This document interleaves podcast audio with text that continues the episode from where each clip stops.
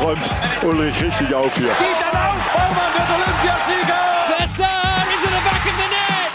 And it's two goals from their captain, Moritz Förster, that sends the German fans into overdrive. Ja, herzlich willkommen zu ähm, neuen Podcast Mo Sports. Heute wieder hier live aus Hamburg. Ich habe, freue mich wahnsinnig über meinen Gast, denn heute sitzt Erik Johannesen vor mir. Erik ist ähm, ja eins der, vielleicht der bekannteste Ruderer des letzten Jahrzehnts. Ähm, Olympiasieger, Silbermedaillengewinner, Weltmeister, Europameister, Deutscher Meister. Ich weiß nicht, ich kann wahrscheinlich noch ewig weitermachen. Er hat alles erreicht, aber auch jemand, der sich neben dem Sport wahnsinnig viele Gedanken macht, der sich für den Sport an sich einsetzt, nicht nur für seine Sportart. Vorbild für die Jugend und äh, ja, auch gleichzeitig noch an seiner Karriere nach der Karriere bastelt. Und über all diese Themen, hoffentlich noch viel mehr, will ich heute mit ihm sprechen. Äh, herzlich willkommen, Erik. Hallo Mo, Schön, hi. dass du da bist. Und hättest du dich ähnlich vorgestellt oder?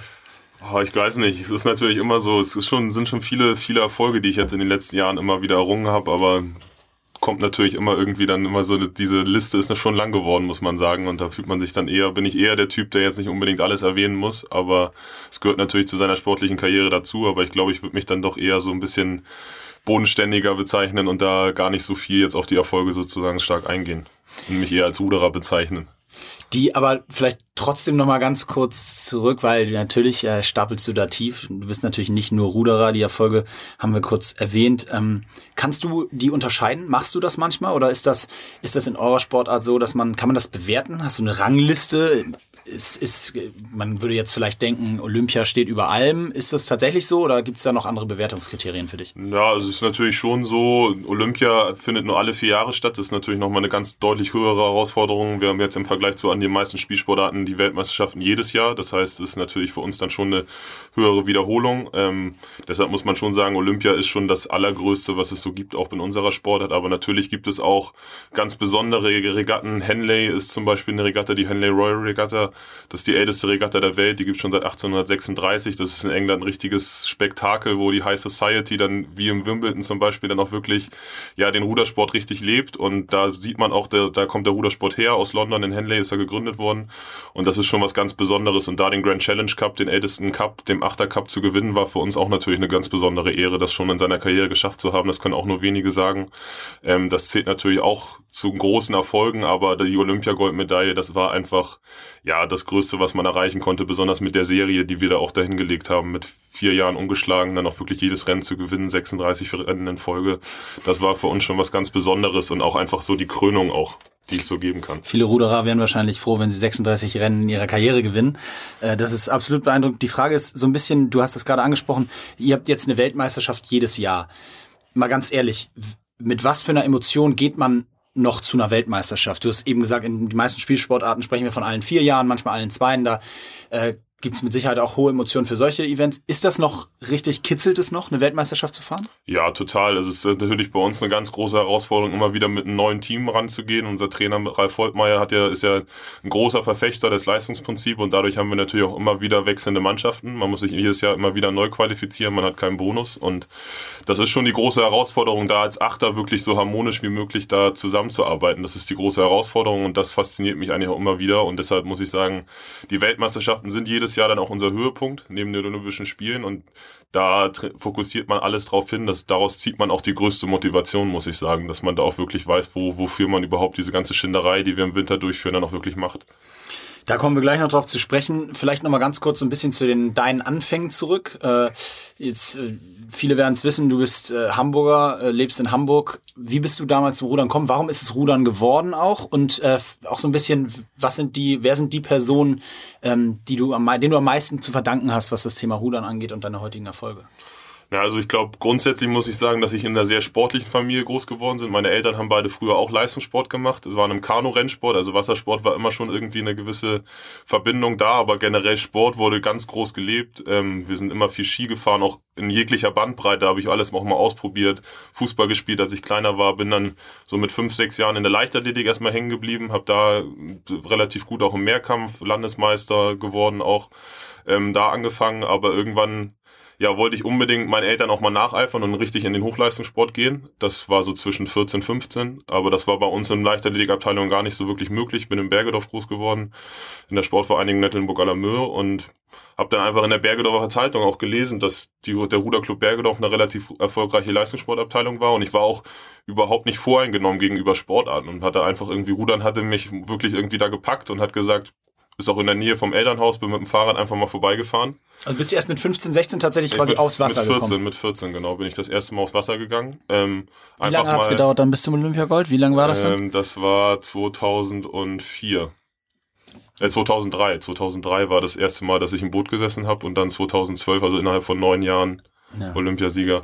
Also, da kamen auch super schnell die ersten Erfolge. Also ich bin nach einem Jahr deutscher Meister geworden, nach zwei Jahren Juniorenweltmeister. Das waren schon auch alles. Man könnte also sagen, du warst nicht ganz untalentiert. Ja, das glaube ich schon. Also es ist, glaube ich, auch eine sehr gute körperliche Voraussetzung, die ich mitgebracht habe. Sehr physisch, sehr, sehr stark, aber doch, glaube ich, auch einen sehr, sehr großen Ehrgeiz. Und ich weiß noch ganz genau, wie mich alle mit großen Augen angeguckt haben, als ich dann gesagt habe, irgendwie nach zwei, dreimal Rudern, ja, wie oft können wir denn hier überhaupt trainieren im, im, Verein und ich dann gleich fast eigentlich jeden Tag aufs Wasser gehen wollte, weil es mir einfach irgendwie gepackt hat und ich einfach auch Bock hatte aufs Training und einfach wirklich auch sehen wollte, was ich aus meinem Körper herausholen kann. Und da muss man sagen, dass Rudern schon auch ja so eine der perfektesten Sportarten dafür, sich wirklich jedes, jedes Mal immer wieder weiter zu schinden und immer wieder zu sehen, was der Körper überhaupt in der Lage ist zu leisten.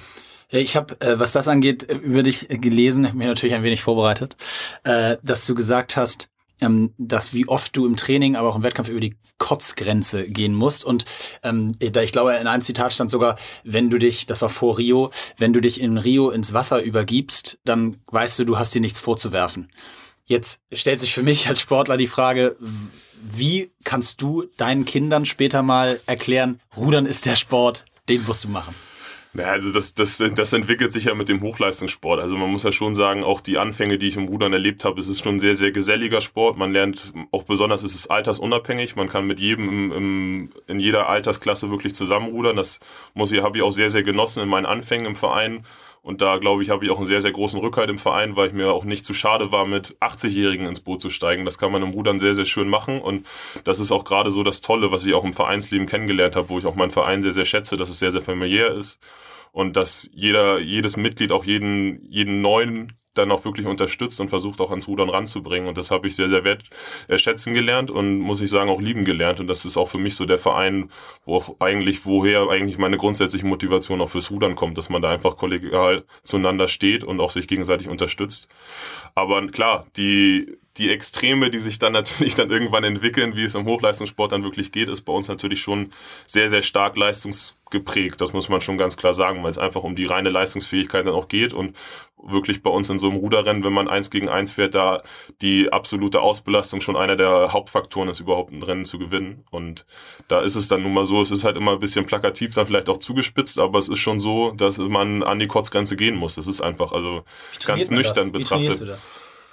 Naja, also es ist halt so, wenn du wirklich an ein allergrößtes Maximum gehst, dann kommt das automatisch. Also das ist, das ist einfach wirklich, du musst halt, das ist, das entwickelt sich auch über Jahre, wirklich sich so ausbelasten zu können. Das kann man jetzt auch nicht einfach so, also manche haben es innen drin, das ist schon so eine, so ein gegebenes Talent, das muss man schon sagen, sich auch wirklich bis zum allerletzten ausbelasten zu können. Das glaube ich, kennst du, ihr macht ja auch zum Beispiel Lauftests, da gibt es bestimmt auch Leute, die auf jeden Fall von Anfang an gar keine Probleme haben, auch Laktazid sich wirklich bis zum allerletzten auszubelasten. Aber das kann man auch einfach lernen und das versuchen wir natürlich im Training, dann über wirklich knallharte Belastung da auch immer wieder an die Grenze zu gehen. Das Ruderergometer ist natürlich auch einfach ein wahnsinnig ehrliches Gerät, wo man dann im Winter auch sehr, sehr hart drauf trainiert, wo man die reine Leistungsfähigkeit sehen kann, wie viel Watt man zieht und da versucht man natürlich immer mehr mehr noch weiter an sich zu arbeiten und immer besser zu werden. Und da kommt das automatisch irgendwann dazu, dass man auch wirklich, man muss halt dieser Typus auch sein, dieses immer wieder wollen, immer wieder an seine Leistungsgrenzen gehen, um im Rudersport dann auch wirklich dann über die Jahre dann auch ganz oben zu landen. Ich glaube, anders ist das auch nicht machbar. Wie lang bist du auf dem Wasser in so einem normalen Trainingstag? Wir rudern so zwischen, also jetzt bei uns auf unserem Niveau so zwischen 20 und 25 Kilometer, das sind so zwischen 90 und 100 Minuten. Und das ist jeden Tag? Ja, also wenn wir jetzt bei uns in unserem normalen Trainingsrhythmus sind, sind zweieinhalb Tage Rhythmus, das heißt, dass zwei Tage lang drei Einheiten am Tag sind und einen Tag zwei Einheiten und der Nachmittag frei. Das war bis uns jetzt so unser Olympiarhythmus auch über die letzten acht Jahre. Kannst du so ein bisschen ähm, schildern, wenn du sagst drei Einheiten am Tag, kannst genau, du so einen also Tag skizzieren? Grundsätzlich sind die Haupteinheiten, wenn man das jetzt über die, über die, über die Woche zählt, sind schon zu 70 Prozent sind Rudereinheiten, solange es die Witterungsbedingungen auch zulassen. Wann fängst du an morgens Ähm, an? meistens, wir trainieren relativ früh, ähm, so um sieben, das ist meistens bei uns die Anfangszeit.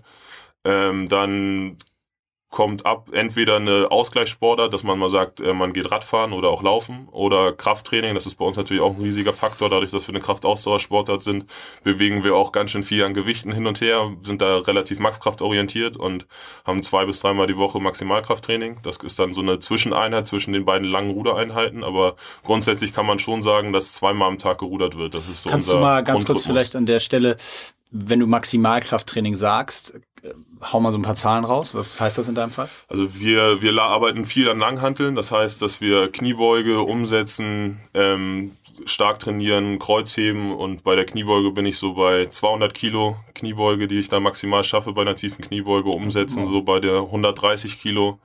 Bank ziehen, 130 Kilo, Bankdrücken auch so um die 130 Kilo. Also es ist schon auch ein hohes Anforderungsprofil, das wir da als Ruderer haben. Besonders ist der Achter da auch eine relativ spezifische Bootsklasse, weil es halt einfach ein riesengroßes Gewicht ist, dass man da hin und her bewegt mit allen acht Ruderern.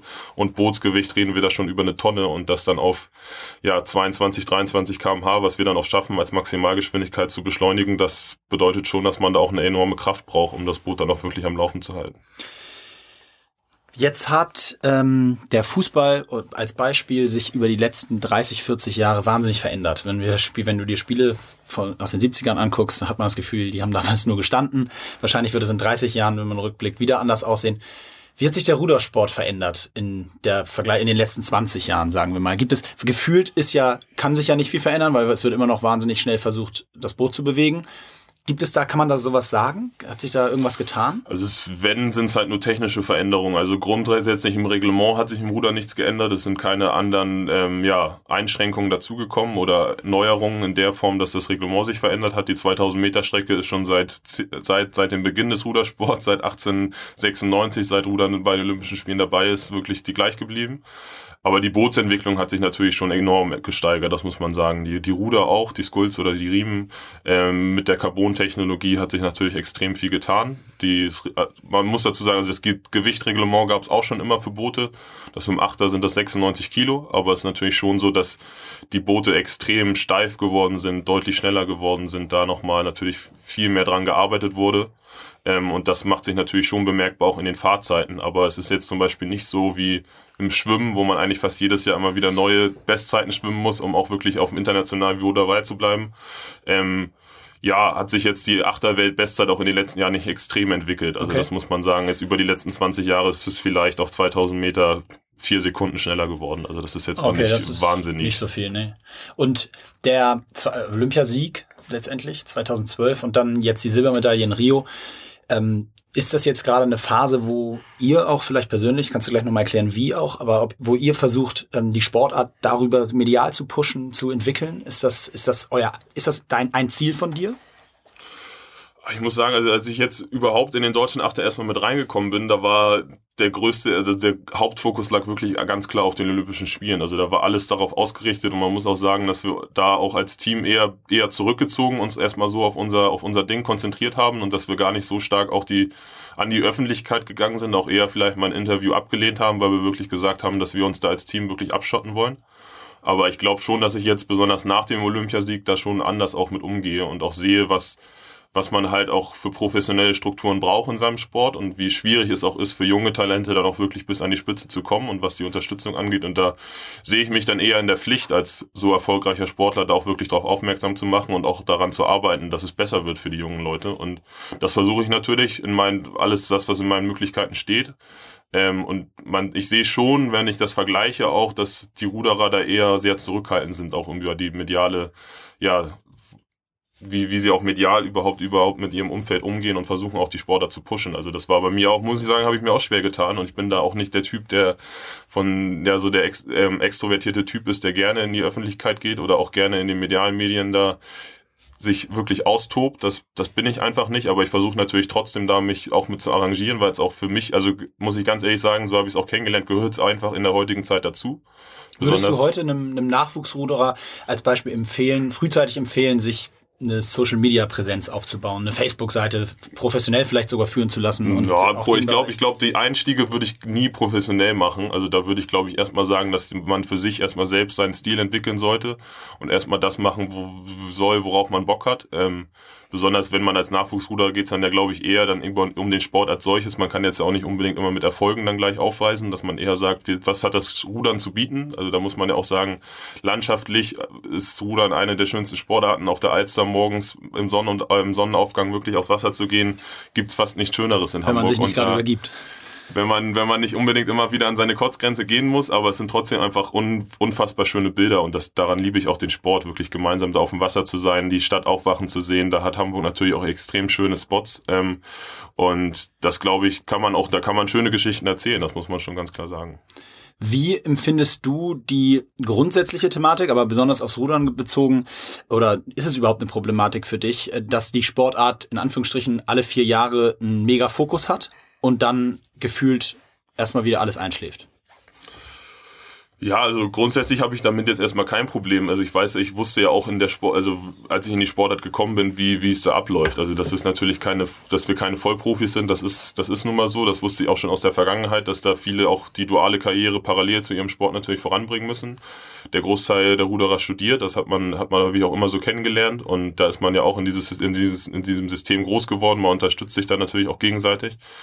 Ähm, aber es macht es einfach schwer, also besonders wenn ich das sehe, wie, wie schwer es dann auch Jugendliche hatten. Ähm, ich finde, es ist immer so, wenn man seine eigene Karriere, in seine eigene Karriere zurückblickt, sieht man das gar nicht so kritisch, wie schwer man es eigentlich hatte, wenn man da mal wirklich realistisch drüber nachdenkt. Also ich muss sagen, wenn ich darüber nachdenke, obwohl es eigentlich schon, wenn ich es ehrlich betrachten würde, schon schwierig war, habe ich nie, würde ich nie von mir selbst sagen, dass es so, so super schwer war. Aber ähm, ich merke halt schon, dass viele junge Talente da große Probleme haben. Ähm, und da sehe ich mich halt schon in der Pflicht, einfach die Attraktivität des Rudersports, besonders medial gesehen, da auch über die Jahre ein bisschen konstanter zu halten, dass man da auch einfach einen größeren Nährwert rausziehen kann und besonders halt auch die professionellen Strukturen, die besonders international sehr, sehr stark angezogen haben. Ich glaube, das ist in fast allen olympischen Sportarten so, dass die ähm, ja, die internationale Konkurrenz schläft nicht. Die bauen sich sehr, sehr professionelle Strukturen auf und da muss man sagen, hat man in Deutschland schon Schwierigkeiten, jetzt langfristig gesehen auch mit, mitzuhalten. Und ähm, ich glaube, wir haben schon viel für den Rudersport über unsere Erfolge getan, besonders mit dem Sieg 2012. Wir sind Mannschaft des Jahres geworden. Ähm, da hat man schon gemerkt, dass der Deutschlandachter auch wieder stärker im Begriff geworden ist. Was bedeutet so ein Titel, Mannschaft des Jahres? Was bedeutet der dir im Gesamtkontext? Ja, es ist schon, war für mich schon ein riesengroßer Erfolg. Also, dass man da auch besonders über die Jahre, wir sind ja alle, die ganzen vier Jahre von 2009 bis 2012, auch jedes Jahr haben wir, waren wir unter den Top 3, aber dann auch wirklich sich gegen die Fußballnationalmannschaft durchzusetzen. Ähm, ihr wart auch einer der Konkurrenten, auch Julius und Jonas als Beachvolleyball-Team, aber da von den deutschen Sportjournalisten da ganz nach oben gewählt zu werden, das war schon eine große, große Ehre, muss ich sagen, und zeigt halt auch die Anerkennung von den Journalisten, die, die gewählt haben. Und das zeigt schon, dass man da was, was Tolles erreicht hat und das auch für die Außenwirkung natürlich für den Rudersport einfach schön ist. Jetzt habe ich äh, gelesen oder beziehungsweise habe ich mal Erik Johannesen und 2017 eingegeben in dem Kontext und da habe ich dann tatsächlich nur einen Artikel gefunden. Der ist aber in zwei, Hinrichtung, äh, zwei Richtungen spannend. Und zwar erstens ist die Überschrift gewesen Ahoi, Promis auf der Partywelle. Und ich finde deshalb zwei Sachen daran spannend, weil das erste ist äh, Promis auf der Partywelle im Zusammenhang mit deiner Person. Und das zweite ist, dass es nur einen Artikel in diesem Jahr gibt. Äh, letztes Jahr Olympische Spiele geht ein bisschen in die Richtung alle vier Jahre großer Fokus, dann erstmal nicht. Würdest du dich, bezeichnest du dich als Promi in Hamburg in der Stadt? Und die Frage danach, ähm, warum gibt es nur einen Artikel in diesem Jahr? Also ich würde mich, glaube ich, nie selbst als Promi bezeichnen, weil ich auch nicht der Typ, also für mich ich, ich suche halt auch nicht den Kontakt, immer auf solchen Veranstaltungen dabei zu sein. Also wenn ich eingeladen bin und es ist mein Terminplan äh, Terminplan plus, äh, passt, dann, dann mache ich das gerne. Die Ahoi-Veranstaltung war eine tolle Sache. Da, da ging es, ein Charity-Poker-Turnier war da ich, ich, das spiele ich auch das sehr, sehr ja. gerne ähm, und das hat Spaß gemacht, da gegen Elton und auch andere Schauspieler zu spielen. Habe das Turnier auch gewonnen und eine Barkassenfahrt gewonnen, die im Flüchtlingsprojekt gespendet. Das war echt wirklich eine schöne Sache. Ähm, und da habe ich auch gesehen, dass man da einen Nährwert draus ziehen kann und ich da auch einfach für einen guten Zweck gerne da auch dabei bin. Ähm, Ja, warum das so ist, dass es nur einen Artikel gibt. Also ich habe für mich natürlich ganz klar gesagt, dass ich in diesem Jahr erst erstmal sportlich pausiere. Und da sieht man natürlich gleich wieder, was du angesprochen hast. Sobald man sportlich dann noch erstmal aussteigt, ist der Fokus natürlich auch ganz stark weg. Ähm, die Aufmerksamkeit ist erstmal nicht da. Da wird dann immer gleich gesagt, okay, Erik, der macht ein Pausenjahr, da können wir dann nächstes Jahr wieder mit ihm drüber sprechen, was sportlich dann noch ansteht. Aber das war mir auch bewusst. Ich habe jetzt für mich ganz klar gesagt, dass ich die berufliche Schiene erstmal in den Vordergrund stelle. Habe dieses Jahr mir viele Klausuren vorgenommen, habe gerade letzte Woche meine erste Klausurenphase jetzt abgeschlossen. Dann stehen in drei Monaten wieder die nächste an und das geht so im drei Monatszyklus jetzt dieses Jahr auch weiter, dass ich da ganz klar sage, das Studium jetzt erstmal abschließen und dann auch weiter schauen, wie es sportlich läuft. Ähm, Vielleicht dann direkt mal dazu noch ein bisschen mehr. Ich habe das in der vorhin im Intro äh, haben wir kurz über oder habe ich kurz über die Karriere nach der Karriere gesprochen. Das ist ja nun auch bei euch im Rudern absolutes Thema, dass man sich schon während der Karriere damit beschäftigt, was eigentlich danach passiert. Und du hast jetzt gerade angesprochen, Klausurphase abgeschlossen. Wie ist dein allgemeiner Zeitplan und wie weit bist du mit dem Studium? Was studierst du und ähm, wie sind deine, ist es im Hinblick mit Tokio? Äh, ich mache ein duales Studium an der Hamburg School of Business Administration, an der HSBA, studiere dort Business Administration mit dem Schwerpunkt Versicherung, arbeite parallel dazu bei einem Versicherungsmakler, die sind im Seeschifffahrtsgeschäft, wir versichern große Tanker und Reedereien. Ähm, das ist ein sehr, sehr spannender Job, muss ich sagen, sehr, sehr abwechslungsreich, bringt mir viel, viel Spaß, auch überhaupt diese Möglichkeit zu haben, dass mich ein Unternehmen da auch aufgenommen hat, besonders mit den, ja, zeitlichen Aufwand, den ich auch im Sport habe, die Freiheiten, die mir das Unternehmen dann auch geben muss, um beides parallel überhaupt schaffen zu können. Da, dafür bin ich sehr, sehr dankbar, dass mich da meine, meine Firma so toll unterstützt. Ähm, es bringt sehr viel Spaß und auch überhaupt ist es, glaube ich, auch eine Ausnahme, besonders wenn ich den Vergleich zu meinen Mitsportskollegen sehe, dass man auch ein duales Studium parallel zum Rudersport dann doch schaffen kann. Ähm, aber es geht natürlich nicht ohne die ja, wirtschaftlichen Voraussetzungen, dass man halt ein Unternehmen hat, das wirklich sagt, okay, wir wollen dich dabei unterstützen. Und da muss ich sagen, haben meine beiden Geschäftsführer von Anfang an gesagt, Erik, wir unterstützen dich in vollen Zügen. Wenn du deine Freiheiten brauchst, sag es.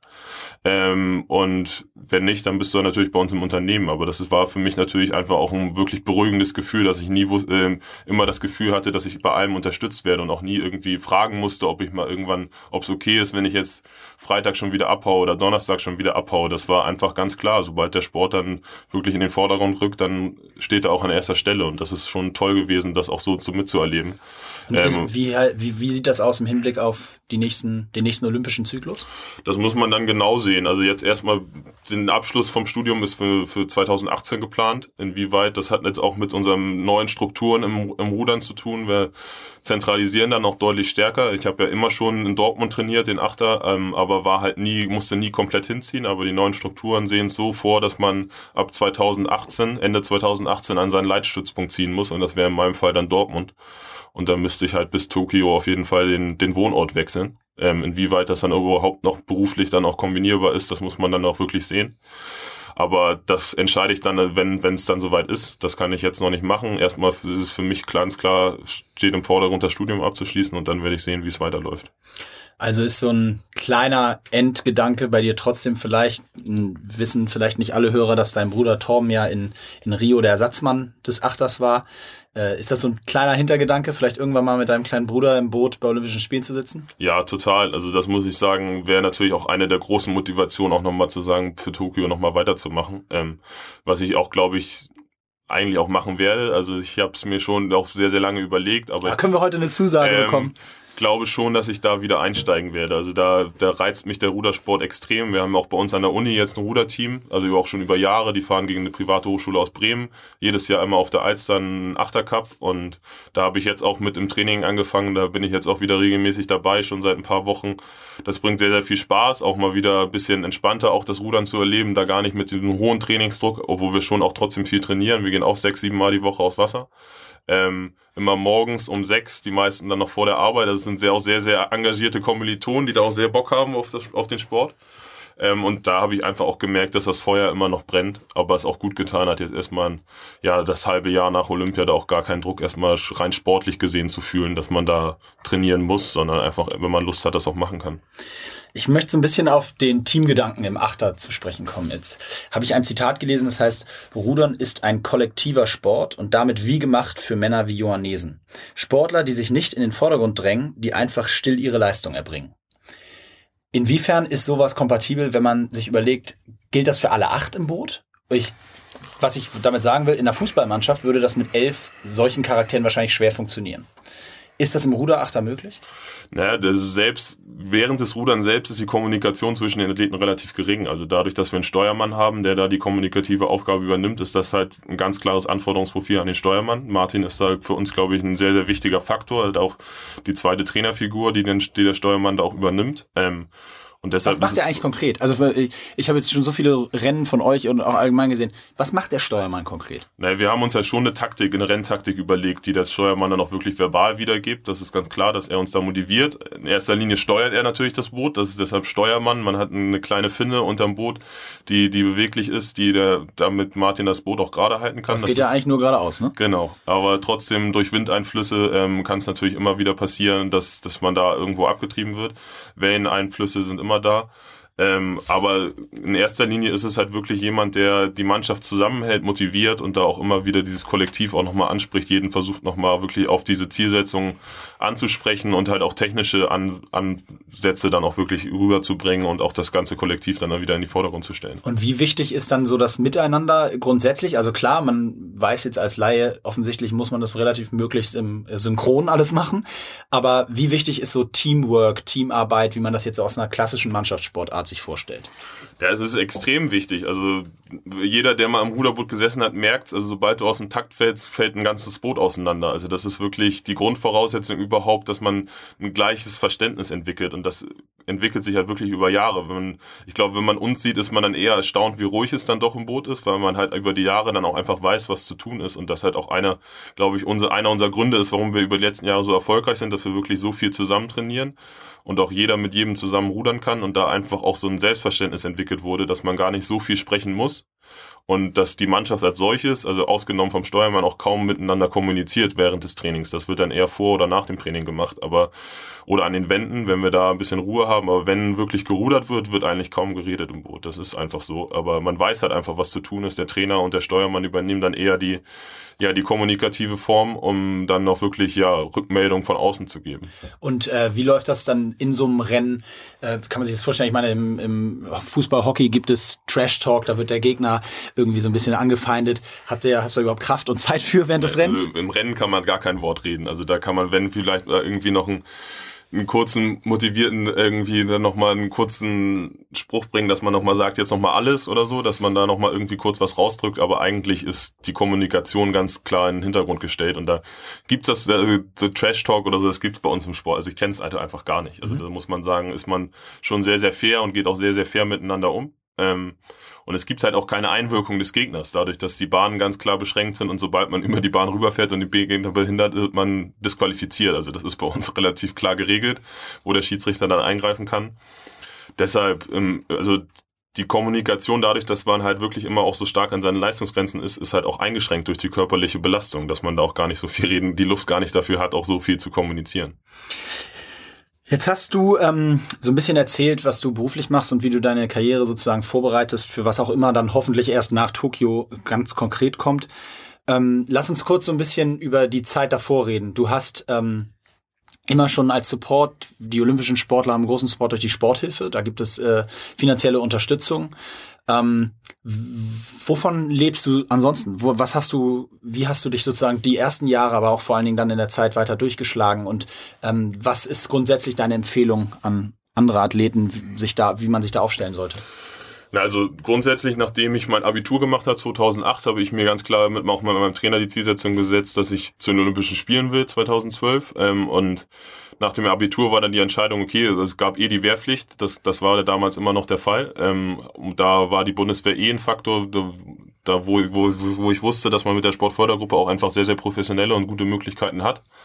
Und die habe ich natürlich dann erstmal wahrgenommen. Ich bin in die Sportfördergruppe der Bundeswehr gegangen, habe erstmal meinen Grundwehrdienst die neun Monate gemacht, aber habe auch gemerkt, dass ja, mir das sehr, sehr gut tut, da auch die Ruhe zu haben, auch wirklich den vollen Fokus auf den Sport legen zu können. Und habe dann auch nach der Grundwehrdienstzeit, den neun Monaten, auch gesagt, gut, das will ich erstmal so weitermachen. Ähm, wenn, wenn ich zu den Olympischen Spielen will, muss ich auch alles dafür, dafür geben. Besonders sah es in den ersten Jahren auch nicht so aus, dass es jetzt irgendwie ein einfacher Weg wird, besonders weil es halt auch so schrittweise dann über den U23-Bereich dann überhaupt erst dahin ging. Ähm, und da habe ich dann gesagt, klar, ich will unbedingt zu Olympischen Spielen ähm, und studieren kann ich auch noch danach. Also das war für mich ganz, das stand für mich eh außer Frage. Aber wenn ich zu Olympischen Spielen will, dann muss ich auch bereit sein, alles dafür zu geben. Und da war die Bundeswehr für mich eigentlich die beste Möglichkeit. Und da habe ich mich als Zeitsoldat für vier Jahre verpflichtet bis 2012. Hatte dadurch natürlich sehr, sehr professionelle Strukturen, wurde auch schon über die Jahre seit 2005, glaube ich, seit der seitdem schon seit der, von der Sporthilfe gefördert. Aber es setzt sich halt aus verschiedenen Töpfen zusammen. Dann nach 2012 habe ich mit einem Studium begonnen. Ähm, da bin dann aus der Bundes dann auch schon Olympiasieger? Da bin ich dann Olympiasieger geworden und da hat man natürlich dann doch gemerkt, besonders im Vergleich zu anderen Ruderern, was das bewirken kann, wenn man, wenn man das auch wirklich bewusst nutzt, ähm, aber ja auch bereit dazu ist, sozusagen auch gewisse Sachen dann auch wirklich zu kommunizieren, um das auch zu nutzen, nutzen zu können. Also das, das muss man auch wiederum sagen, dass man merkt, dass im Rudersport doch sehr viele sehr zurückhaltend sind und auch gar nicht so stark nach offen, äh, nach außen hintreten wollen und auch gar nicht so stark sehen, dass man, wie viel man überhaupt leistet und dass man auch was fordern darf für seine Leistung, die man erbringt. Und das sehe ich oft auch in olympischen Sportarten, dass man sich sehr stark unter Wert verkauft und auch gar nicht diese Leistung, die man nicht nur im Sport, sondern auch parallel dazu mit seiner beruflichen Ausbildung auch wirklich bringt. Das ist schon was ganz Besonderes und das sind auch Attribute, die man auch später für sein berufliches, für seinen beruflichen Werdegang auch wirklich sehr, sehr stark nutzen kann. Und das ist, glaube ich, auch eine der Sachen, die man als olympischer Sportler auch immer wieder stark in den Vordergrund rücken sollte. Wie kann man das machen? Naja, einerseits kommunizieren, man muss, also Hamburg, muss ich sagen, hat natürlich eine sehr, sehr gute Plattform. Es ist eine Medienhauptstadt. Es gibt viele ähm, Veranstaltungen, wo auch Sport und Wirtschaft zusammengebracht werden. Und da muss man, glaube ich, schon auch den offenen Kontakt suchen, aber man muss natürlich sagen, also ich hab's, muss man auch ehrlich sein, dass der Olympiasieg natürlich da schon auch ein Türöffner ist, dass da Leute natürlich dann eher gewillt sind, mit einem zu reden, weil man eine olympische Goldmedaille gewonnen hat. Das ist natürlich für jemanden, der dann vielleicht einen vierten Platz belegt hat, nicht ganz so einfach. Das aber dann vielleicht nochmal noch mal konkret, weil du sagtest, dass du findest, dass viele olympische Sportler, gerade die viele Erfolge gefeiert haben, sich eigentlich unter Wert verkaufen. Was, äh, das ist nach Erfolgen, ähm, denke ich, absolut vertretbar. Gibt es einen anderen Weg, als den, den du eingeschlagen hast? Siehst du einen anderen Weg für olympische Sportler, außer äh, sich bei der Bundeswehr zu verpflichten in frühen Jahren, wenn es jetzt nicht gerade zufällig einen Riesensupport von, von der Familie gibt? Also die duale Karriere ist halt ein wichtiger Faktor. Also ich glaube, man, man muss halt, da, da ist die Sporthilfe auch immer stärker dabei, die, die ähm, Partnerschaften mit, mit der Wirtschaft noch zu verstärken, dass man da auch schon frühzeitig, glaube ich, auch schon Partnerschaften mit einzelnen Sportlern, mit Unternehmen dann auch wirklich schließt, so wie es bei mir jetzt auch der Fall ist, dass man da auch parallel eine Ausbildung oder auch ein Studium zum Beispiel mit dem Unternehmen in Kombination dann auch wirklich schaffen kann. Ähm, und ich glaube, man muss halt, was man halt schaffen muss, ist halt auch wirklich den jeweiligen Wirtschaftspartnern auch nahezulegen, was man auch wirklich in diesem Sport leistet und was auch für Nährwert aus dem Unternehmen gezogen werden kann. Also ich halte jetzt viele Vorträge, auch Motivationsvorträge, aber auch Teamveranstaltungen. Rudern ist natürlich da auch ein, tolle Anbind eine tolle Anbindung, wo man auch mal wirklich, wenn man acht Mitarbeiter zusammen in einem Boot sitzt, sondern auch mal wirklich merken, was es heißt, so im Ruderboot zu sitzen, auf sich aufeinander verlassen zu müssen, auch wirklich alle gemeinsam das Gleiche zu machen, als Team wirklich eine Ziel, ein Ziel vor Augen zu haben und einer hat auch wirklich nur die Kommunikationsrolle, der Steuermann, der dann im Achter sitzt und alle anderen müssen sich diesem unterordnen, dass man das auch alles erstmal neu erfährt und da auch die Rollen wechseln kann. Das ist schon für viele Leute auch, äh, besonders auch in, in Führungskräftenpositionen, sehr, sehr interessant, da auch einen Nährwert zu ziehen, besonders immer wieder neue Eindrücke zu schaffen und da auch neue Eindrücke zu erlangen. Und das ist, glaube ich, schon sehr, sehr wichtig, dass man da als Sportler da versucht, auch ja, die, die positiven Aspekte, die der Sport mit sich bringt, auch nach außen zu tragen und daraus natürlich auch den Nährwert ziehen kann. Du sagst, also du sagst sozusagen, duale Karriere ist ein wichtiger Faktor, um als Alternative für zum Beispiel die Bundeswehr. Jetzt ist die Frage, führt sowas nicht aber zu einem großen Problem, nämlich dass man dann eben nach dem Studium, nach der dualen, nach der dualen Ausbildung ähm, quasi im besten Sportleralter vor der Frage steht, mache ich das jetzt noch weiter oder starte ich jetzt schon in den neuen Job? Ist das, siehst du das als Gefahr, dass man quasi Athleten hat, die im Top-Alter von vielleicht Ende 20, wo so der Mix aus Erfahrung und Talent äh, gepaart mit der Athletik so in, in die perfekte Symbiose kommt, wenn man so möchte. Siehst du da eine Gefahr? dass in allen Sportarten vielleicht, aber auch in eurer, kennst du Sportler, die sozusagen schon vor ihrem eigentlichen wahrscheinlichen Höhepunkt die Karriere beendet haben? Klar, das ist in vielen, also ich kenne auf jeden Fall viele aus, aus verschiedensten Sportarten Beispiele, die dann auch wirklich gesagt haben, die dann auch vielleicht Angebote aus der Wirtschaft bekommen haben und gesagt haben, das ist jetzt so ein Job, genau den Job habe ich mir vorgestellt, den will ich auf jeden Fall haben und ich weiß nicht, ob ich den in vier Jahren, wenn ich jetzt nochmal einen kompletten Zyklus mache, trotz meiner besten Jahre dann auch wirklich nochmal so ein Jobangebot kriege, die dann gesagt haben, okay, ich entscheide mich dann eher für den beruflichen Weg. Das ist nun mal auch eine Sache, die wir im olympischen Sport, glaube ich, aber auch nicht so schnell ändern können. Also da müssen wir ganz andere Strukturen haben, als dass man sagt, okay, der Sport bietet halt die Motivation, besonders sind es, glaube ich, auch finanzielle Aspekte, die der Sport bieten muss, dass man sagt, okay, man entscheidet sich nicht für den Job, weil die vier Jahre Sport so lukrativ sind, dass sie den neuen Job dann auch wirklich ja in der Form ausstechen können. Wäre das anders, wenn nicht nur alle vier Jahre so ein Highlight wäre? Weil du sagst jetzt bei der Erklärung sozusagen ja auch, sprichst von dem klassischen olympischen Vier-Jahre-Zyklus, den ich auch schon häufig in Argumenten gehört habe.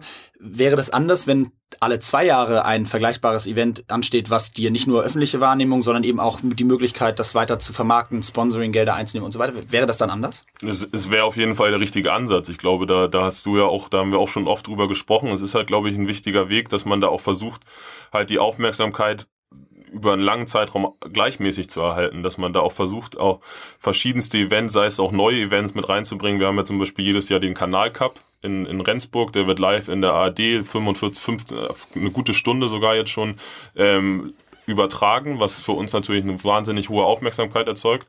Aber dass man da auch einfach noch stärker versucht, auch wirklich vielleicht auch im, im Verbund mit anderen Sportarten zusammen dann auch den ja, den Medienanstalten da auch wirklich eine Kombination von verschiedenen Sportarten zu bieten, die halt einfach noch eine höhere Attraktivität äh, schafft. Dass man, bei uns ist jetzt das Beispiel DTM, mit der DTM läuft das parallel zusammen, dass zwischen Rudern und DTM hin und her geschaltet wird, ähm, dass man einfach auch den Nährwert vielleicht aus anderen Sportarten mitziehen kann. Aber ja, also realistisch betrachtet wird es halt einfach schwer, weil der Fußball einfach auch so eine starke Rolle übernommen hat und die Medien, die sportliche Medienlandschaft halt einfach so stark vom Fußball geprägt ist, dass es, glaube ich, schwer wird, neben den anderen Profisportarten, die wir eh haben, da die olympischen Sportarten noch in den Vordergrund zu stellen. Ja, das ist wahrscheinlich absolut richtig. Der Fußball dominiert da sehr in der Medienlandschaft und trotzdem sind solche beschriebenen Highlights natürlich äh, ja einfach ein klasse, klasse Weg, da so ein bisschen zumindest dran zu schrauben.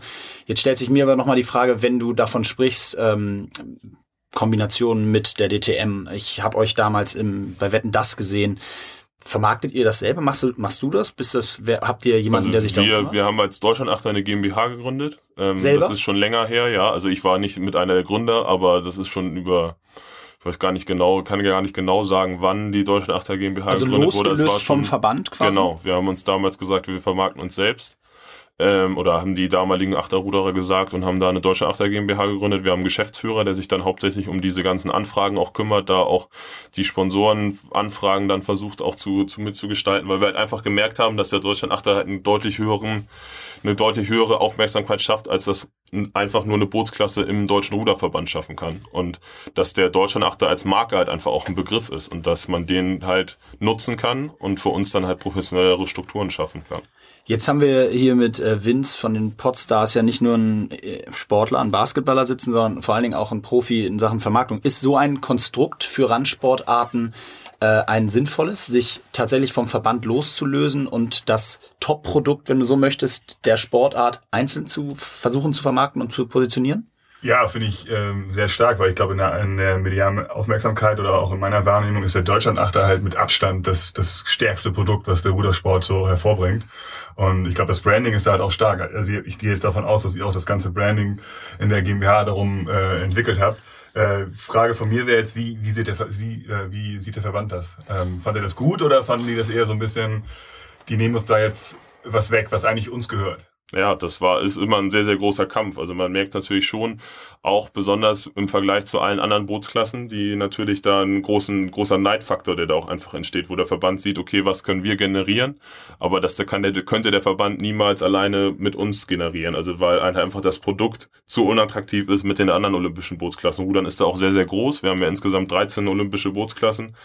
Und da muss man natürlich dann auch eine wahnsinnige Summe generieren können, um allen das Gleiche bieten zu können. Und besonders ziehen wir halt einfach so den Vergleich kann der Verband halt auch nicht bieten, dass sie sagen, okay, ihr steigt jetzt aus dieser GmbH aus, wir gehen wieder in den Verband ähm, und wir können euch die gleiche Summe garantieren, die ihr jetzt als GmbH generiert. Die kriegt ihr trotzdem euch, als Verband. War es auch ein relevanter Monetarisierungskanal dann im Endeffekt? Schon, auf jeden Fall. Also ich bin ja in dieses System, ich bin ja in dieses System reingekommen. Also ich habe es ja nicht mitentwickelt, aber man merkt natürlich schon, dass es einfach für uns nochmal ein ganz anderer monetärer Faktor auch für uns ist, dass man da auch einfach noch andere Gelder generieren kann und wir uns da auch professioneller einfach aufstellen können. Und das landet dann auch bei euch? Zum Großteil ja, genau. Wir versuchen auch unsere Strukturen äh, noch, noch besser zu, also noch stärker zu verbessern. Wir haben jetzt zum Beispiel dann auch besonders in den Olympischen Jahren dann immer noch bessere Trainingslager, vielleicht ein besseres Hotel on top zu den normalen Förderkategorien des DRVs bezahlt. Man muss dann wiederum sagen, aber es ist auch wiederum schwer, weil der Verband dann sagt, okay, ihr habt ja eh Geld, dann können wir euch ja weniger zahlen, ihr habt ja eh Sponsoren, also man muss dann auch immer wieder um die Gelder kämpfen, dass man auch immer wieder das bekommt, was einem auch einfach vom BMI zuge also dann auch zugesichert wird und auch zusteht. Das ist dann auch wieder so ein Faktor, wo dann viele sagen, ja, ihr habt doch eh Geld, ihr habt einen Hauptsponsor, dann könnt ihr ja die Trainingslager eh komplett zahlen und dann haben wir wieder mehr. Hm. Ich, also das, ich glaube, ich glaube, es ist, ist, das ist nicht einfach ähm, und es ist halt einfach, es ist halt einfach schade. Also ich sehe es halt eher als schade an, dass die anderen Bootsklassen nicht die gleiche Förderung haben, die sie eigentlich auch verdient haben, weil sie genau auf dem gleichen Niveau trainieren, sie leisten genau das Gleiche, sie studieren auch parallel dazu. Aber es ist nun mal leider so, ich glaube, man muss halt wenn man eine Sportart erstmal pushen will, braucht man erstmal eine Leitfigur. Das ist in vielen Sportarten, die man, wenn man sich also über Jahre anschaut, wie die groß geworden sind, wenn man damals den Radsport anschaut mit, mit Jan Ulrich, wie der gepusht wurde, damals auch mit seinem Tour de France-Sieg oder im Biathlon Magdalena Neuner, was das für eine, auch eine Figur war, die den ganzen Sport nach oben gezogen hat. Glaube ich, braucht man auch da irgendwo auch jemanden, der ein bisschen raussticht. Und da glaube ich, sind wir als Deutschland-Achter schon das Paradeboot und auch der, die, die Bootsklasse, die auf jeden Fall im, im deutschen Rudersport da ganz, ganz oben steht, ähm, die dann halt die Rolle übernehmen muss, den ganzen Sport mit nach oben zu ziehen. Ja, ich glaube, es ist ein äh, klasse Learning für viele olympische Sportarten, wie man einfach einen eigenen Weg gehen kann, um gewisse Strukturen zu verändern und ähm, sich nicht nur darauf verlassen kann, was Verbände äh, in irgendeiner Form von oben runter dirigieren. Also ein sehr, sehr äh, ja, beeindruckender Weg.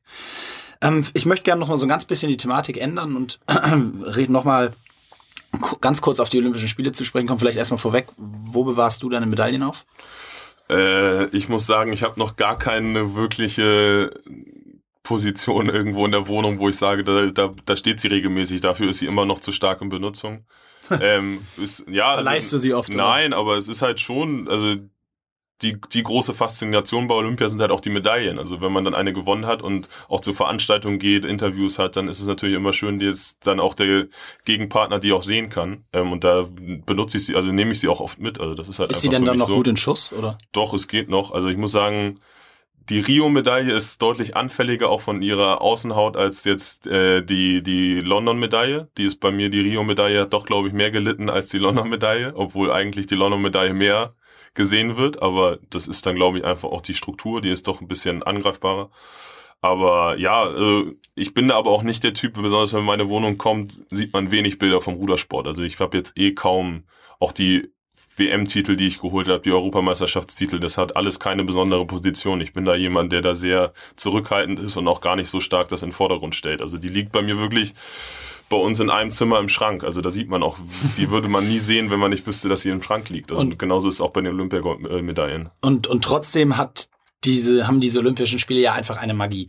Und ich würde gerne dich bitten. Wir kennen uns jetzt acht Jahre, glaube ich, äh, tatsächlich auch mehr oder weniger im Kraftraum kennengelernt damals und zusammen trainiert. Ich durfte da bewundern, was da neben mir, wir haben es vorhin gehört, alles weggedrückt wurde, während ich immer die Scheiben aufgelegt habe, die nach viel aussahen, aber nicht viel drauf hatten. Ähm, was mich besonders interessiert ist, du hast eine Erfahrung von zwei Olympischen Spielen. London, Rio, ich will die gar nicht vergleichen. Ich will einfach nur das, was man so häufig gefragt wird, versuchen. Kannst du eine Erlebbarkeit für das machen, was äh, passiert, wenn du, wann seid ihr angereist äh, nach Rio jetzt in diesem Jahr, im letzten Jahr? Mm, wann wart ihr da? Wir waren, wann sind wir angereist? Das ist eine gute Frage. Wir sind ja zusammengeflogen. Ähm, das war so sechs, sieben Tage vor, vor den Wettkämpfen waren wir da, vor unserem Wettkampf. Wir haben ja gleich, also unser, unser also der Rudern ist ja gleich in der ersten, in der ersten beginnt ja gleich in der ersten Woche, also gleich mit dem ersten Tag beginnen auch die Wettkämpfe. Was macht, was macht das mit dir? Vorher. Was macht das mit dir, wenn du vor diesem olympischen Dorf stehst, wo du weißt, da passiert jetzt gleich die Akkreditierung und jetzt geht es los in diesen, ja, in diese Magie Olympia? Ich muss sagen, man, man freut sich halt einfach. Man hat immer so ein Dauergrinsen auch einfach wirklich auf dem Gesicht, weil man halt einfach weiß, was man in so einem olympischen Dorf erleben kann. Also das ist einfach. Was ist denn das? Es ist, es ist halt immer so schwer zu beschreiben für den Außenstehenden, aber für mich ist es halt einfach wirklich dieses Zusammenkommen von allen Topstars aus allen Sportarten, die es gibt. Und auch besonders muss man sehen, also habe ich es immer so erlebt, dass halt auch wirklich alle jedem hohen Respekt zollen. Also dass man einfach merkt, dass jeder einen sehr, sehr großen Respekt vor allen Sportlern auch hat. Und egal, ob da auch ein Topstar, sei es jetzt ein Roger Federer oder auch andere Usain Bolt drin ist, merkt man trotzdem, dass sie auch wissen, jeder, der hier steht, hat sich in seiner Nation durchgesetzt und gehört zu den Besten seiner Sportart. Und das, das merkt man einfach und das erzeugt einfach für mich einfach auch so eine gewisse Atmosphäre, die schwer zu beschreiben ist, aber die man spürt, sobald man im olympischen Dorf ist. Dass Hast man du da irgendeine spezielle Anekdote, irgendwas Besonderes? Also, ich, also für mich, also ich war, das war in London, war für mich eins der, also beeindruckendsten Erlebnisse, wo ich das halt auch wirklich so am eigenen, an der eigenen Haut erlebt habe, war wirklich ein Gespräch mit Roger Federer, der sich halt einfach zu uns ans, an den Essenstisch gesetzt hat ähm, und dann auch einfach ganz entspannt mal gefragt hat, was macht ihr denn, wie sieht's aus und auch wirklich obwohl er einer der größten Sportstars ist, die es gibt, auch wirklich ganz interessiert daran war und auch da auch nicht irgendwie herablassend war, sondern wirklich ganz interessiert daran war, neue Erlebnisse zu sehen. Wie trainiert man? Was macht ihr so? Wie viel das ist? Und auch anerkennt gesagt hat, boah, das ist wirklich eine wahnsinnige Leistung, die er da bringt. Und das, das ist für, das ist für mich Olympia auch. Dieses Jahr habe ich mit Martin Keimer im Kraftraum länger gesprochen und der, der das auch wirklich auch als Einzelsportler so genossen hat, auch wirklich dieses Kollektiv vielleicht auch ein bisschen mehr zu spüren, dass man als Einzelsportler auch gar nicht wirklich so hat, weil man halt immer alleine hin und her reist. Und Martin, der ist, sitzt immer alleine im Hotelzimmer, der ist immer irgendwie immer nur für sich, aber da auch wirklich als deutsche Mannschaft zusammenzustehen, das merkt man halt auch immer noch mal ganz extrem, dass man da auch, e-, egal welche Sportart man hat, da sich gegenseitig unterstützt, man zu anderen Wettkämpfen hinfährt, das ist halt einfach wirklich Olympia, dass man alles miterleben kann und immer gegenseitig sich unterstützen kann. Ja, klasse gesagt, das, da hört man einfach gerne zu. Und wenn wir so ein bisschen bei Anekdoten und Geschichten sind, interessiert mich vor allem noch eine Sache, weil das äh, ja die ja, Sportler an sich, jeden Sportler seine Karriere durch beschäftigt. Das ist das Thema NADA, die Anti-Doping-Organisation, ähm, die deutsche. Äh, und zwar interessiert mich gar nicht so sehr, was du grundsätzlich davon hältst, sondern hast du irgendeine richtig geile Geschichte, irgendwas, was dir passiert ist. Äh, Wer es nicht weiß, die NADA steht alle bei dir. Wie oft, wie viele Wochen ungefähr vor der Tür? Na, es war jetzt im, im letzten Jahr, habe ich mal gezählt, waren es zwölf, zwölf Kontrollen. Also so alle hatte. vier Wochen ungefähr genau. steht die NADA unvorbereitet vor der Tür. Man muss vorher angeben, wo man, wo man in den nächsten drei Monaten ist und dann können die jederzeit kommen. Wo wurdest du erwischt? Also die bis jetzt lustigste Situation war bei mir im Büro, als ich relativ neu als das Studium angefangen habe und die erste Unternehmensphase hatte und dann auf einmal der Kontrolleur geklingelt hat und auch meine, die Frau, unsere Sekretärin an der Rezeption dann auch wirklich gar nicht erstmal wusste, überhaupt nicht wusste, was wie jetzt jemand will eine Dopingkontrolle hier durchführen die das halt, die konnten halt null damit anfangen und auch meine Kollegen erstmal einfach tierisch gelacht haben und sich halt nicht vorstellen konnten, dass ich jetzt gleich hinten mit ihnen in den Konferenzraum gehen muss und mir dann Blut abgenommen wird und ich auf der normalen Toilette dann halt in diesen Becher pinkeln musste. Das ist halt für ganz viele komplett ähm, komisch. Und das erste, muss ich sagen, als mein Geschäftsführer das mitbekommen hat, hat er sofort gesagt, Herr Johannesen, wenn sie wollen, dass diese Kontrolle nicht stattfindet, dann schmeiße ich den sofort raus. und ich dann zu ihm erstmal, ihn erstmal aufklären musste, dass es sehr schön ist, dass sie mich da beschützen wollen, aber ich habe halt keine Möglichkeit. Wenn ich die Kontrolle verweigere, dann werde ich als Sportler gesperrt. Also da gibt es keine Möglichkeit. Aber wo man, wo, wo man wirklich erstmal auch gemerkt hat, wie andere dazu stehen und sagen, hey, das musst du doch gar nicht machen, aber wir müssen es halt machen. Jeder, der es weiß, weiß, wie es ablaufen muss. Aber als Außenstehender viele sagen so, hey, erstmal was für ein negativer Touch auch manchmal bei Dopingkontrollen auch dahinter steht und wo mein Geschäftsführer sofort gesagt gesagt hat.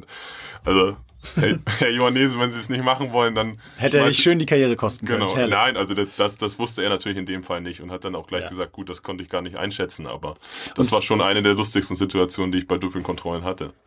und vielleicht nochmal eine weitere Anekdote. Jetzt hast du äh, wirklich viele Erfolge gefeiert und bei euch ist aber genau das gleiche. Du sprichst von jährlich Weltmeisterschaft und dann kommen Olympische Spiele, gibt es auch Europameisterschaften, äh, spezielle Rennen wie Henley und so weiter. Wie lange kannst du eigentlich einen Erfolg irgendwie genießen? Wie kannst du dich, äh, machst du das bewusst? Guckst du dir manchmal Rennen an äh, von, äh, aus der Vergangenheit und sagst, boah, da habe ich einen Fehler gemacht, vielleicht sogar, oder da habe ich was besonders gut gemacht? Und ähm, wie lange zehrst du von einem Sieg? Ja, also, generell muss ich sagen, das ist halt eine meiner größten, also das, das ist eine meiner größten Motivationen, die Erfolge, die man auch in der Vergangenheit errungen hat, die da kann man so viel Kraft draus ziehen, auch Motivation, besonders in den ganz schweren Momenten, wenn man dann wirklich mal um 7 Uhr morgens, wenn es schneit und es wirklich totales Scheißwetter ist, man irgendwie die abends noch lernen musste bis um bis um 12 Uhr und am nächsten Tag um 6 wieder der Wecker klingelt und man im Bett liegt und sich denkt, ich würde jetzt gerade alles dafür geben, weiter zu schlafen, aber man weiß, okay, man muss halt raus und dann auch darüber nachdenkt, was, was, was, worauf man hintrainiert und was man schon erreicht hat und was man, was man auch leisten muss. Ich, ich sag mir dann auch immer oft, was macht gerade die Konkurrenz? Also die glaube ich, die sagt mhm. nicht, ich, ich leg mich nochmal, ich drehe mich nicht nochmal auf die Seite, sondern die geht, die steht auf und das ist für mich immer so eine Motivation, dass ich auch wirklich sage, wo will ich hin, was habe ich schon erreicht und ich weiß halt auch, wenn man besonders, wenn man die Erfolge schon erreicht hat, weiß man, was man tun muss und das besonders muss man es halt auch und wenn man bereit dazu ist, dann ja, muss man sich halt auch manchmal in schweren Momenten quälen. Hast du irgendein Zitat, irgendeinen Spruch, der dich begleitet, der so deine Karriere und vielleicht auch dein Leben, dein Leben begleitet? Irgendwas, was dir besonders einfällt? Nee, muss ich sagen, jetzt so bin ich gar nicht auch so der der Typ, der irgendwie auch so Rituale oder so in der Form hat. Also da bin ich, halte ich mich relativ stark von entfernt. Also nein, also ich bin da halt einfach nicht der Typ. Also da, da, da habe ich auch nie so irgendwas, wo ich sofort sagen kann, das ist es. Meine abschließende Frage an dich ist ein bisschen, verlangt ein bisschen Vorstellungskraft. Ähm, einen Tag nach dem Olympiasieg, stell dir das bitte vor, hast du 30 Sekunden vor der Tagesschau Platz für, ein, für eine Werbung, für einen Werbeplatz in der ARD. Was würde da stehen? Was würde da, was würdest du da platzieren wollen? Habe ich jetzt auch nur 30 Sekunden Zeit, das zu erklären. Also ich glaube, erklären, ich glaube, natürlich. ich glaube schon, dass ich halt wirklich in den Vordergrund stellen würde, was, was im deutschen olympischen Sport alles geleistet wird, was, was, für, was es für tolle Charaktere gibt, was, ähm, ja, was wirklich den Sport auszeichnet und warum der deutsche olympische Sport, erstmal vielleicht auch kurz erklären, wie schlecht manche, auch wirklich unter welchen schlechten Bedingungen manche Sportler trainieren können und oder müssen. Ähm, und dass wir halt, wenn wir da in der Form halt auch die Erfolge, besonders kommt mir da immer in den Hintergrund zum Beispiel die ähm, die Einreise der, der Mannschaft nach Hamburg nach den Olympischen Spielen in London, dass man halt auch wirklich immer nochmal diese emotionale Schiene, was der Sport bewirken kann, nochmal in den Vordergrund stellen kann. Aber dass man halt einfach noch versucht, die, die deutsche Bevölkerung darauf aufmerksam zu machen, was im deutschen Sport geleistet wird und da versucht sie halt auch noch stärker dazu motivieren, vielleicht auch mal das, auch mal zu einem, zu einer Sportart zu gehen, die vielleicht nicht unbedingt immer im Fernsehen läuft, aber die, glaube ich, wenn man dann mal da ist, genauso einen, ähm, ja, packen kann und auch genauso motivieren kann. Also ich sehe es, ich bin jemand, der auch gerne Sportarten ähm, austestet in großer Hockey-Fan geworden. Ich kenne dich, ich kenne Tobi Hauke, ich kenne so viele Hockeyspieler und gehe da auch gerne regelmäßig zu Derbys hin. Also da muss ich einfach sagen, die Atmosphäre ist klasse und auch wenn ich keine, die Sportarten nicht kenne, merke ich einfach, dass mich auch andere Sportarten packen können und das weiß ich, das, genauso wird es auch anderen Sportlern oder Leuten gehen, die, die einfach mal Sportarten ausprobieren. Ich glaube, dass man halt das einfach nutzen sollte, vielleicht dann auch die Sport, äh, die Leute zu motivieren, andere Sportarten auch mal zu testen oder anzusehen. Vielen, vielen Dank für einen äh, ja, fantastischen Schlusssatz, den äh, ich glaube, wir genauso stehen lassen können. Ich freue mich wahnsinnig, dass du heute da warst, Erik. Ähm, es hat mir sehr, sehr viel Spaß gemacht. Ich glaube, wir haben einen äh, hervorragenden Sportler kennengelernt, der sich zudem auch noch sehr, sehr viele Gedanken, auch tiefgründige Gedanken zum Thema Sport und Leben allgemein macht. Und ähm, ich danke dir ganz, ganz herzlich, dass du da warst. Vielen Dank, ja. Hat mir sehr viel Spaß gemacht.